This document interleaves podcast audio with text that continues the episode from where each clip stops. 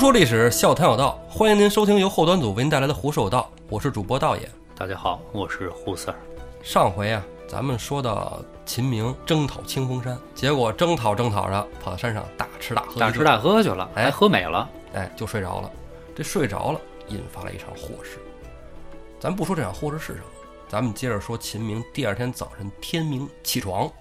哎，第二天早晨，秦明一起床，穿上盔甲，拿着狼牙棒出去牵着马，就要下山走。这都是头天说好了的。哎，这几个兄弟出来，哎，正好送送这个秦同志，哎，送下山。秦明就说：“行了，我走了。你们这事儿，你们不是招安吗？是吧？你们不是想这个弃暗投明吗？我跟你们说去，哎，啊交给我了，哎就给你们哥几个办了这事儿。对，哎行，哎呦，多谢秦同志，秦同志费心啊，你慢点啊。哎，秦明就下山走了。秦明下了青龙山，在回青州府的路上，看到这个青州府外边的这个村庄啊，一片瓦砾。不太对劲儿，对这怎么了？着大火了是怎么的？让人给洗了。对，那你说谁能给洗的呢？附近山寨主要离着近的也就是清风山了，但是他估计没那么琢磨，他就想着赶紧回去。哎，这一夜了，他带着这个兵丁啊啊，还是原封不动带回去的。最后不是还活了那么一百来口子吗？嗯，那一百来口子在清风山上啊，人也是给吃给给喝啊哎，不像他似的大酒大肉，但也没饿着，也没受罪。秦明带着这人就往青州府走，看着这样尸横遍野，秦明还纳闷呢。等到了青州府底下，发现这个青州府啊大门紧闭。秦明走到了近处，大喊：“快开门！我是秦明！”上边的军兵完全不理，也不给开门。正这时候，慕容知府探头从城门上往下看：“你是谁呀、我是秦明啊！我是秦明知府大人。”哼，反贼！秦明啊，我怎么是反贼了？慕容知府说：“你干的好事儿，昨天晚上你带人把这个村子都给洗了啊，还跟一些土匪们在一起。你以为我不知道那是谁吗？士兵早就报回来了，说看你的这个盔甲、兵器，一看就是你。对，狼牙棒啊，对啊，咱满清州能使得起狼牙棒的有谁呀、是不是？这秦明就懵了，不可能啊，我喝大了。”我又没我没梦游。对呀、我也不是喝大了闹事儿那种，对不对？我就一觉睡到天亮，我在床上起，怎么怎么脱了衣服怎么起来的，是不是？哎，人家慕容说了，嗯，不是不是，就就是你看见你了，哎你指挥一帮盗贼、山匪，对，哎，杀这个杀那个。红头贼，你这个别解释了，你的一家老小已经都被我抓了，给挑起来，那瞅瞅。话说挑起什么来了？边上士兵拿一个大杆子，直接挑起了秦明妻子的人头。对，秦明气得暴安吐血，这打击太大了。这是他是领兵出去打仗的，头一天还是那个状态呢，今天把妻子的头就给挑起来了。秦明当时火壮顶梁纹啊，又来了，不干了，抄着狼牙棒，我操，嘴角还带着血，就往城门那儿冲。这时候城垛子上箭如雨发，这回没往下泼金针儿啊。这乱箭一射下来，秦明就没法再往城里冲了。嗯，秦明调转马头，往回就跑，跑出了这个城的范围之内。秦明恍恍惚惚，已经这人就迷瞪了。是啊，这个家小就这么被杀了，想象不到，秦明就牵着马一个人啊，慢慢悠悠的往秦风山的方向走。其实他也不是故意往秦风山的方向走，无厘头走，他没地儿可去了。对，就恨不得真是找个地儿哭都没地儿哭。我不知道咱就听咱们节目的有没有已经结了婚或者有孩子了哈，这个可能或者总是谈恋爱的总是有，对不对？你说自己去为国征战，就说打了个败仗，受了点挫折，你也不能把家小给杀了呀。回来说自己爱人的脑袋被挑上，而且我记得书里写的是妻子的头被挑出。妻子哎，对，你看古人按明朝那会儿写小说，有可能是妻子就是指媳妇儿啊，对，也有可能指的是妻和子。对，你要按宋朝说法，哎呀，你说别的不说，这个这这这这媳妇儿的头被挑起来是一种心情，这儿子的头要是被挑起来，这这这这又是另外一种心情。所以你说哎，齐明现在他真是心灰意冷，有火有那霹雳火没地儿撒呀。就在这个时候，山上的五个大哥下来了。这五位都别大哥了，大爷。哎，为什么这么说呀？秦明碰见他们了，给他们讲了一遍自己这遭遇，懵的。结果人这五个人心里敲的什么鼓，打的什么算盘？其实按说这五个人心里肯定每个人想法都是不一样。每个人都不一样。对这时候呢，来的这五个人呢，就是宋江、华容、燕顺、王英、郑天寿。哎，这五个人呢，看着秦明往过走，在半路上就在这等着了。下得马来，问秦明：“秦同志，这是意欲何往啊？嗯你，不是回青州府了吗我要是秦明，我就问：那你们在这儿等我干嘛呀？？” 秦明可能当时脑子确实是混乱的。嗯，昨天晚上刚跟这帮兄弟喝过酒啊，他那种仗义脾气是吧？上两集咱也说了，都已经称兄道弟了，对吧？心想哟，哥几个等信儿等着急了，在这儿迎我呢。是啊，这怎么回事啊？秦明就跟这哥几个说，不知道是哪个天杀的，化妆成我的模样，在青州府前面把这个村子给血洗了。逼得我是有家回不了，哎，有国报不成，搭上了我一家老小的性命。对，哎，都给杀了。真惨。如果要让我知道谁化妆成我这样，我得把这条狼牙棒打折了为止。打折了算。哎，宋江说：“行，哎，别说了，咱们先上山吧。”嗯，这哥五个带着秦明就回了山寨。到得山寨，安排喽啰摆上酒肉果品。哎，大牌宴席。这时候，宋江领着华容、燕顺、王英、郑天寿哥四个齐刷刷跪在了秦明面前。哎，这是为何啊秦？明说：“这这干嘛呀？嗯，怎么了？”宋江就说：“哎，总管休怪。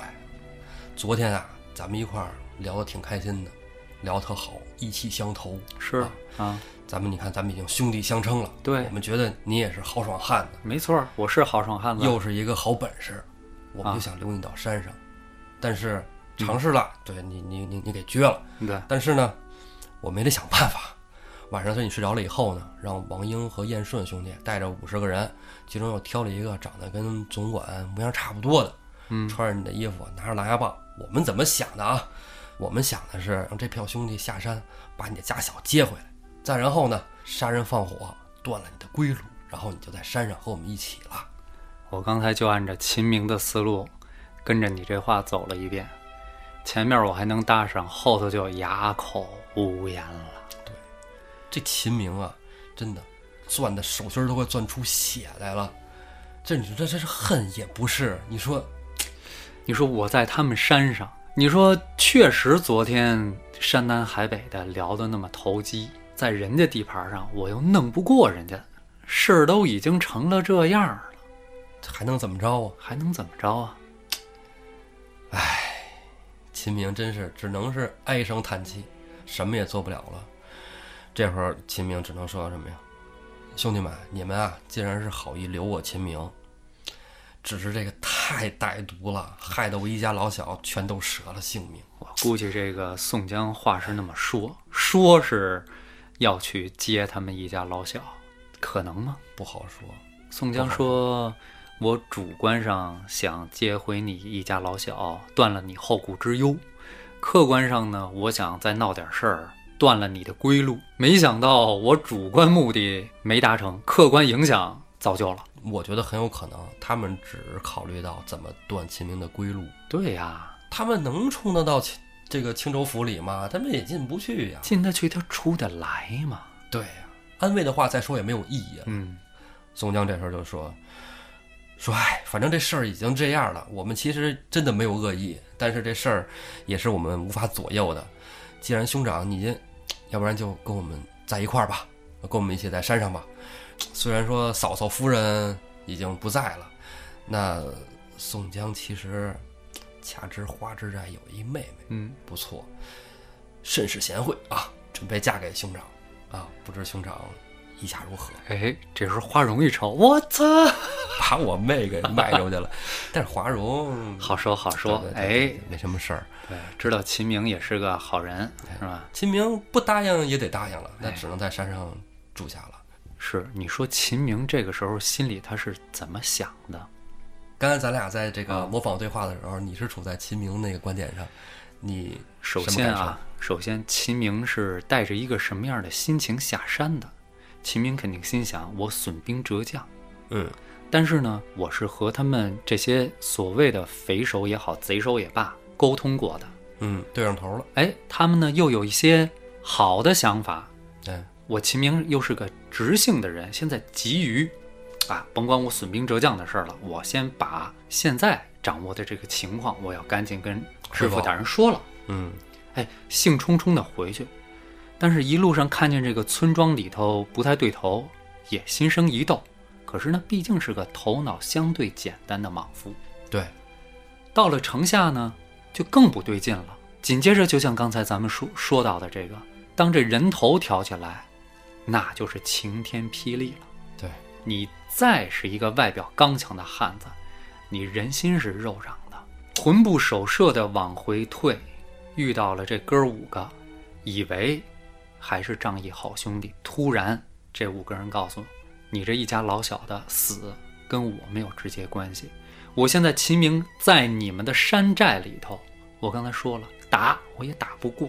二一个，我还得有一个江湖豪杰的那种血性男儿的那个面子在那儿，就是他们那种感觉，就是我不能说因为死了一个女人，我就怎么怎么样。但是这儿换句话说，你说在这古代啊，男尊女卑哈，就说女人的身份比较低微哈，嗯，就像你刚才说的那个似的，还有孩子呢，对，一家老小，哎呦，所以给我感觉啊，我们之前老说逼上梁山，逼上梁山，这虽然还没上梁山，前面林冲，我们感觉他是逼上梁山的，对。但其实他杀了陆虞侯以后，说白了也是横下一条心，对，他是就已经心横了，就准要上山了，投梁山。对，秦明是真真正正到现在为止是被，哎呀逼着，陷害啊那种，哎呀哎被，后面我们知道啊，这是了解《水浒》都知道，玉麒麟、嗯，美髯公对，这几位可以说都是让人感觉被上上山落草，是让人觉得心里很难受的那，种。很痛苦的，哎，其他人上山，我们觉得是哎有点仗义劲儿上山，这几个人上山让我们觉得很奇怪。对对对对，这些人就是不像是应该能落草的人，你不像是那些什么李逵这样的，落草可能还说是学好开心了的，呀，好开心。有人管着了，没人管着更糟糕，是吧？对，哎，这这个真是，哎，挺让人悲哀的。不过啊，这块儿我有一个呃想法啊，就是刚才你提到啊林冲了，给我提了个醒儿。啊，你说林冲当时说他的一家老小是他的妻子老丈杆子哎，这一家人，说这秦明也是个武官，嗯是不是也有可能是这样的一家子？有可能啊，哎呀，反正甭管怎么样，是不是这老丈杆子也是爹呀、对吧？对，这个反正一家老小都没了，换了这个华容的一个妹妹啊，那你说他能怎么着呢？哎，可是你说三天之后就结婚了，他是一个什么样的心情呢？他我觉得这婚可能也是被逼着结的，他不答应也不行。对，并不是说秦明，呃，怎么就是媳妇儿死了，然后因为很多人都说啊，说秦明这人畜生。所以我们说就是一种被裹挟的状态。对，我觉得他不应该是说像有的人说的，说秦明就是一个狐狸或畜生，这种人就活该落草，他就是一个没有心肠的一个冷血动物，并不是。就是我们看这个《水浒》书的时候啊，我们大家不要就是被这个电视剧，可能大家好多都是被电视剧给那个吸引住的。看《水浒》书的时候，我们会发现一个特点，就是每一个人表面上的共性是豪侠仗义的那种爽快，但其实每一个人都有自己的特点，在他们的心思上。秦明也一样，他粗，他直，他爽快，但他也是一个有心肠的人。对，哎哎，秦明这反正越说越窝心。哎，啊、我咱们们不如就就这样吧，就这样吧，反正他也娶了华容的妹妹，是不是也过上了没羞没臊的生活，是吧？多说几句呢，哎是因为真的很奇怪这种感觉。对，无法，其实无法替秦明释怀啊。这个让我们反而就是在这儿怎么说呢？对宋江这个人的人设，第一次有了一个不太一样的看法。哎，对你说这个宋江这个，咱们我真的还是想说说，就是说咱们再看《水浒》啊，还有一部英雄谱的小说是《隋唐》。嗯，这个在《水浒》里，你发现啊，认识不认识的人，只要你提出这个宋江、及时雨、孝义黑三郎，无人不挑大指称赞，嗯，对吧？那同样对比着《隋唐》里边，秦琼、秦叔宝、秦二爷，那也无人不挑大指称赞。哦，但你说秦琼跟宋江比起来，秦琼真的是好汉，而宋江啊，看到这段之前，我一直认为他也是那样的人，但是就看到秦明这一回目的时候，我觉得呀，真不是东西。好，咱们继续。对，在山上大排宴宴吃了三天之后，宋江就说：“说这个总管既然已经上山了，咱们接下来还有事情要做。这个华荣兄弟的家小还在清风寨呢，咱得把清风寨里的华荣的家眷接出来。”秦明说：“这事儿交给我来办。一般这刚上山的总得表现表现。对，这个投名状嘛，是吧？哎，打清风寨，那太好说了。清风寨现在守将是黄信，我徒弟。这个秦明也明白宋江说这话什么意思，哎，是不是？你这这试探试探我，看看我愿不愿意进一步与这个官府为敌。首先你得站到这一波来，你就得去攻城拔寨，哎，知道吧？然后宋江这么一问，因为黄信是秦明的徒弟，这个可能大家已经都知道，嗯，因为都已经喝了三天了，谁还不知道这点事儿了，对吧？再者说有花荣在那儿呢，这点底细，对对，这秦明领了这个投名状的军令状啊，然后就带兵准备下山。然后王英跟郑天寿就说：“那我配合着你一块儿去。”等点齐了军兵，秦明、王英、郑天寿仨人下了山。这个秦明就说：“说啊，咱们先不用打啊，我先去。我去了，黄英就得把大寨门给我打开。嗯，等秦明带着这票军兵到了清风寨门口，信儿早就传到清风寨了呀。黄信就在寨门口那儿，大门上面站着呢。黄信大老远就看出秦明来了，大老远，师傅，师傅，悟空，师傅，你是来助我打清风山的吗？这个秦明在对面给黄信回话：“我已经归顺清风山了。”黄信是吗？太好了，来打开城门，师傅进来吧，我也归顺清风山了。兵不血刃夺了清风寨，黄信呢就跟秦明兵合一处。哎，这个华容啊就去接他的家小王英，就跟秦明说：“说这个刘高来头的媳妇儿还在这儿呢，哎，哎，害了大哥不浅，我得去抓他去。嗯，啊，去吧。王英就跟郑天寿去了刘高家里边，把他家里一家老小全杀了，把刘高媳妇儿掳走了，走了，不仅掳走的是人，连他们家的细软财宝哎，全卷了。全卷了。哎，清风寨里边有愿意跟着走的军兵，也带着一起上了清风山。等回到了清风山上，王英可有事儿干了，把这刘高媳妇儿弄回来了，是吧？为什么自己蔫不出溜的就跟着一块儿去？是不是？王英这一路走，心里也一路念叨：白写这么多集，白写这么多字儿，早这么着得了。就是啊，该是我的就是我的，把刘高的媳妇儿不给带上山了吗？是不是？完了就给弄到自己小屋里了，就准备啊进行点一些羞羞答的事情。哎，正这时候，燕顺来了。燕顺早就听说王英把他这刘高的媳妇儿弄回来了。王英前脚进屋，跟着小娘们儿衣服还没扒呢，燕顺就踹门进来了。王英就说：“说干嘛呀，大哥？我我您您您出去，您出去。哎我这一一会儿啊，一会儿就完啊，我快啊。”燕顺说：“等会儿，我问句话。哎这有什么好问的呀？这点事儿不都知道了吗？你这行问吧。”燕顺就进了屋，问这个刘高的媳妇儿说：“我大哥好心救你下山，你害我大哥啊？你丫是人吗？你他妈就是一畜生！”然后这个刘高的媳妇儿说：“哟，不是这样的，我没想着害他，哎呀，误会了。你这其实都是刘高的事儿。哎，听说刘高已经让你们杀死了，一命偿一命是吧？咱咱咱宋大哥也没事儿，不是？嗯，还在这儿那样矫情呢。燕顺抄出刀来，一刀进去，就把刘高媳妇儿给捅死。王英傻了，王英傻了，王英，我去，我好不容易给弄回来了，我让你等会儿，你这……你不是说问话吗？啊，你怎么给笨死了？王英心想了，你杀他行，你你你你你待会儿再杀行不行？我快呀！根本就不等那时候，王英真急了，抄出腰刀来，就跟燕顺要拼个你死我活。正赶这时候，宋江来了，住手！嘛呢？王英说：“他他把那小娘子给杀了，我还没我还没尝到甜头，呢小娘子你你这就给宰了。”宋江说：“行了，红颜祸水，这一个大老爷们儿，你说他是什么人啊？啊我一力救了他，还害我。这个人，你要是到了你身边，将来也会害你，知道吗？这绝对是祸事。哎，燕顺，你大哥把他杀了，这是在救你啊！你还不谢谢你大哥？你还跟你大哥动刀子，是这是咱们仗义人、江湖人干的事儿。哎呦，一这一顿啊 这一顿，这这这这叫什么？上纲上线是吧？哎，这一这上上课是吧？啊，一劲儿的上课，这一下把这个道义的高地就给占住了。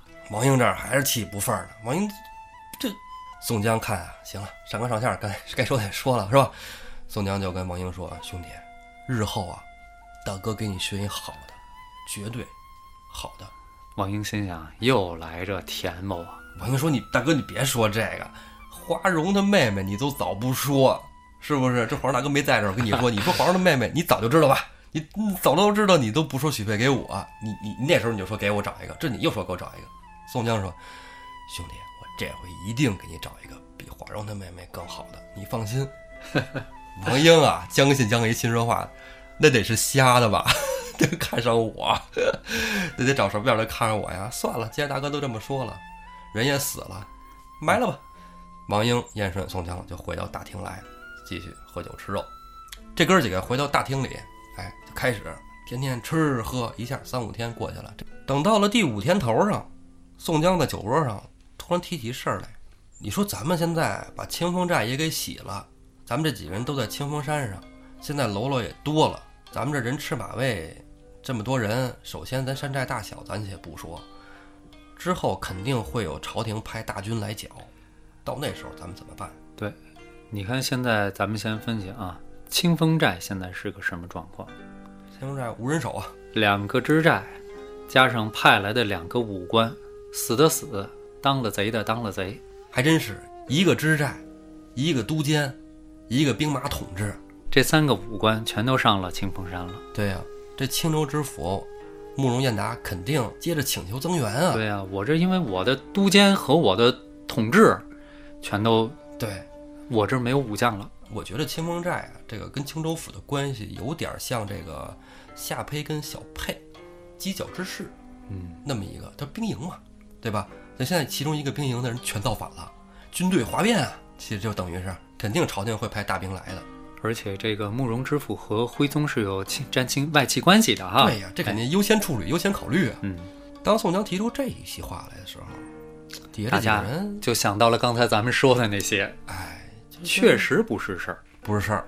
这怎么办呢？谁又没有什么更好的建议？你说把青州府给夺下来也没有意义啊，是吧？你 也没想着说怎么着啊，在山上你说是有吃有喝，但是也是有时有色的。嗯，你这么多人，你得抢多少遍青州府，你才能供着这些人吃马喂啊？嗯，正这时候呢，宋江就说：“你们是不是也没有什么好点子呀？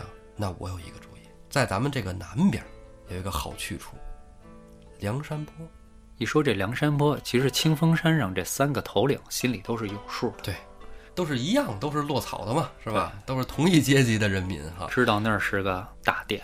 对，宋江就说说那个地方大，就别说咱们这些人了，再多十倍人马也能住得下啊。方圆八百里啊，是吧？八百里水泊嘛。然后朝天王在那儿聚集了三五千人呢，这官兵啊都不敢正眼瞧他，都得绕着那个梁山泊走。哎，知道假装不知道。哎，咱们这些人啊就把山寨弃了，一起去梁山入伙。那其他几个人都什么意见呢？秦明说说梁山泊听说过，嗯，确实兵马一直想剿，剿不动，不是没剿过，剿过，但是谁去谁吃瘪啊，都不好使。华荣呢？华荣说：“宋江大哥说去哪儿，我就跟着去哪儿。这两个人现在基本上没有什么顾虑了。”对，秦明已经成这样了，对，是吧？没家没业。哎，黄信呢？黄信听秦明的，对，黄信听秦明的。对，然后那哥仨呢，就是觉得怎么都行。那哥仨真的觉得怎么都行吗？其实不是，你想想，这儿他们仨人没表态，为什么呢？他们不能说想去，他们也不能说不去。但他们又不得不去。对，你说这喝酒的这几天，宋江他是突然想到的这一步吗？他肯定不是，可能早计划好了。他需要说服谁呢？就像咱刚才说的，那三个官家出身的，其实现在已经没有什么退路了。但是那三个山大王，他们其实自打宋江来了以后，宋江带给他们什么好处了？什么好处也没带给他们。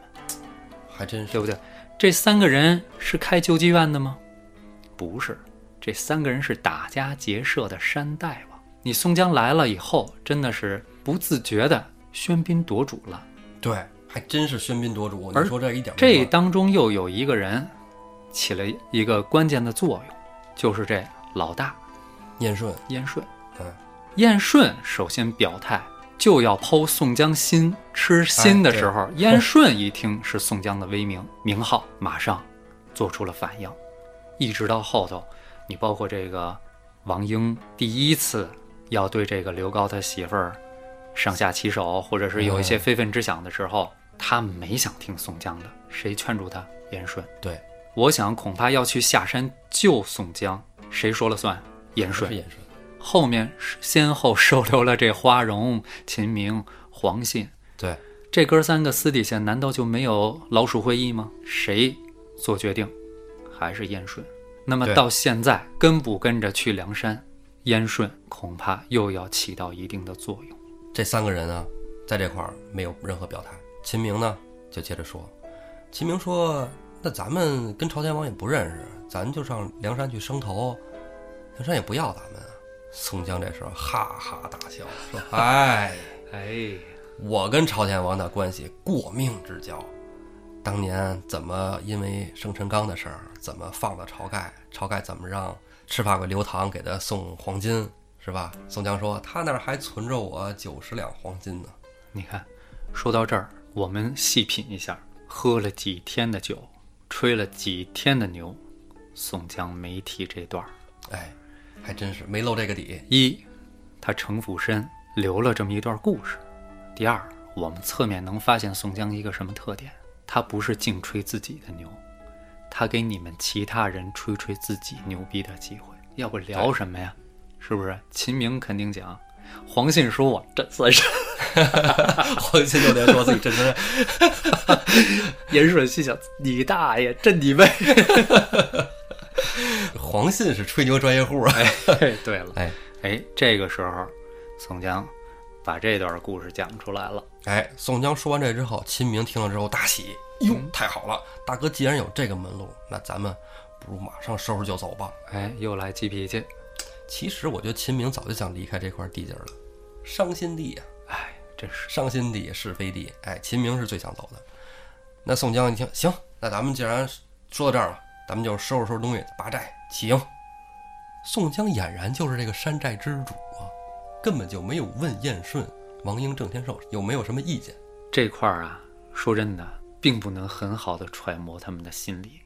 但是我读《水浒》也好，咱们说的是看书啊，看电视剧的时候，大家都会觉得顺理成章。对，哎，但是看书的时候，就像咱们说到的，今天这一下说到两段儿，一个秦明上山的心理，一个燕顺要拔寨跟着一块儿上梁山的心理，怪怪的，你很难有代入感，或者有一种认同感，价值上的认同感。是凡是这种地方，大家回去可以翻翻书，自己品一品。这块儿啊，其实，在新版的《水浒传》里，嗯，有这么一个镜头，电视剧，对电视剧啊，嗯，新版的《水浒传》，就是在最后他们收拾完东西，拔营起寨走，因为都化妆成了宋军的模样嘛，嗯，点火把山寨烧了，才能走嘛。嗯，在烧山寨的时候，举着火把烧的那个人就是燕顺。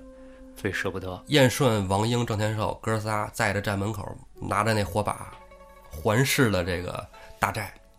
当时那感觉就是不舍，但是又逼不得已，最后把这火把一扔，一把火把清风山付之一炬。我们知道这个二龙山鲁智深上山之前是有山大王的，我们也知道晁盖上山之前梁山也是有山大王的。对，但是我们不知道燕顺上山之前他是怎么夺下这个山头的。如果要是他真是一砖一瓦自己建的，真是心血。对，哎，总之这个《水浒》这个小说是讲的主要是梁山，大家都往梁山去汇聚，也是天命所归。哎啊，从这个桥段往后呢，我们会越来越感受到宋大哥一批一批的往梁山上运自己的人。这些其实就是宋江的第一批家底儿。这些人下得山来啊，宋江啊让分成三队走，嗯，宋江跟华容就带着四五十人，家眷，对，客商打扮，哎，普通人老百姓第一波走，因为他们有钱呀。第二波呢是秦明、黄信化妆成官军的模样，哎，哎，带着这个八九十辆车，带了一队军兵走。嗯，最后一队人马就是燕顺、王英、郑天寿哥三个带着这个清风山的这人马，哎，带自入股。哎，三拨人取路奔梁山泊而来。你看到这儿的时候呢，其实又给你一个什么感觉呢？叫做安排有序，照顾得当。对他已经开始有点变化，感觉不不像是草寇山贼了。哎，而且呢，八英之前呢，不愿意跟他们走的呢，当地因为他这个山贼也其实都是住在当地的一些住户，啊，有当地村民什么哎那种什么，走投无路啦，家里穷啊，混口吃的呀，上山就跟上班儿似的。啊，哎打卡，对你不愿意走的，你家里有老小不愿意走的，也都给了银钱，留在了这个清风山对，啊，留或者留在了这个清风寨。这一群人呢，已经由正儿八经的这个山贼草寇呢，咱们不说他变得更正规了，但至少已经有了三个大宋军官压阵，对，再加上宋江有一定的政治头脑，刀比利呀，对，多相当于咱们点谋略。办公室主任是吧？走离了清风山，这一大队人马浩浩荡荡的，突然前面出现了两座大山，在大山底下分别有两批人马，宋江跟华容，他们是先队啊，嗯，先看见了，就是先停住，前面不知道什么情况，咱们看看。对，然后说这是什么地儿啊？华容说大哥，这个山啊叫对影山，对影山哎，又是一个山头这块儿可能是也是强人啊。啊。宋江说咱们看看去，怎么回事儿？两拨人打起来了，干上了。强人不怕，别是官军。对，因为宋江他们现在也是是吧？那么多人呢，壮，也不怕哎，对，对，咱先过去看看怎么回事儿。正走过去了，前面一个穿白袍的少年和一个穿红袍的壮士，俩人正斗到一处，每人手里持一支方天画戟，打得不可开交。宋江跟华容就在那儿看着，两个人斗得精彩啊，斗到了三十余合不分胜负。只看见两个方天画戟，一个方天画戟上面挂着一个红缨子，一个方天画戟底下挂着一条豹尾巴。正在这时候，那豹尾巴刮上了那个红缨子，这两杆方天画戟就绞到了一处。这白衣服的蹬也蹬不回来，那红衣服的撤也撤不出去。正这时候，华容弯弓搭箭，一箭就把这个红缨子给射断了，把那豹尾巴也给刮折了，两个戟就分开了。两个人扭向回头，冲着华容大喊：“来者何人？”欲知后事如何，且听下回分解。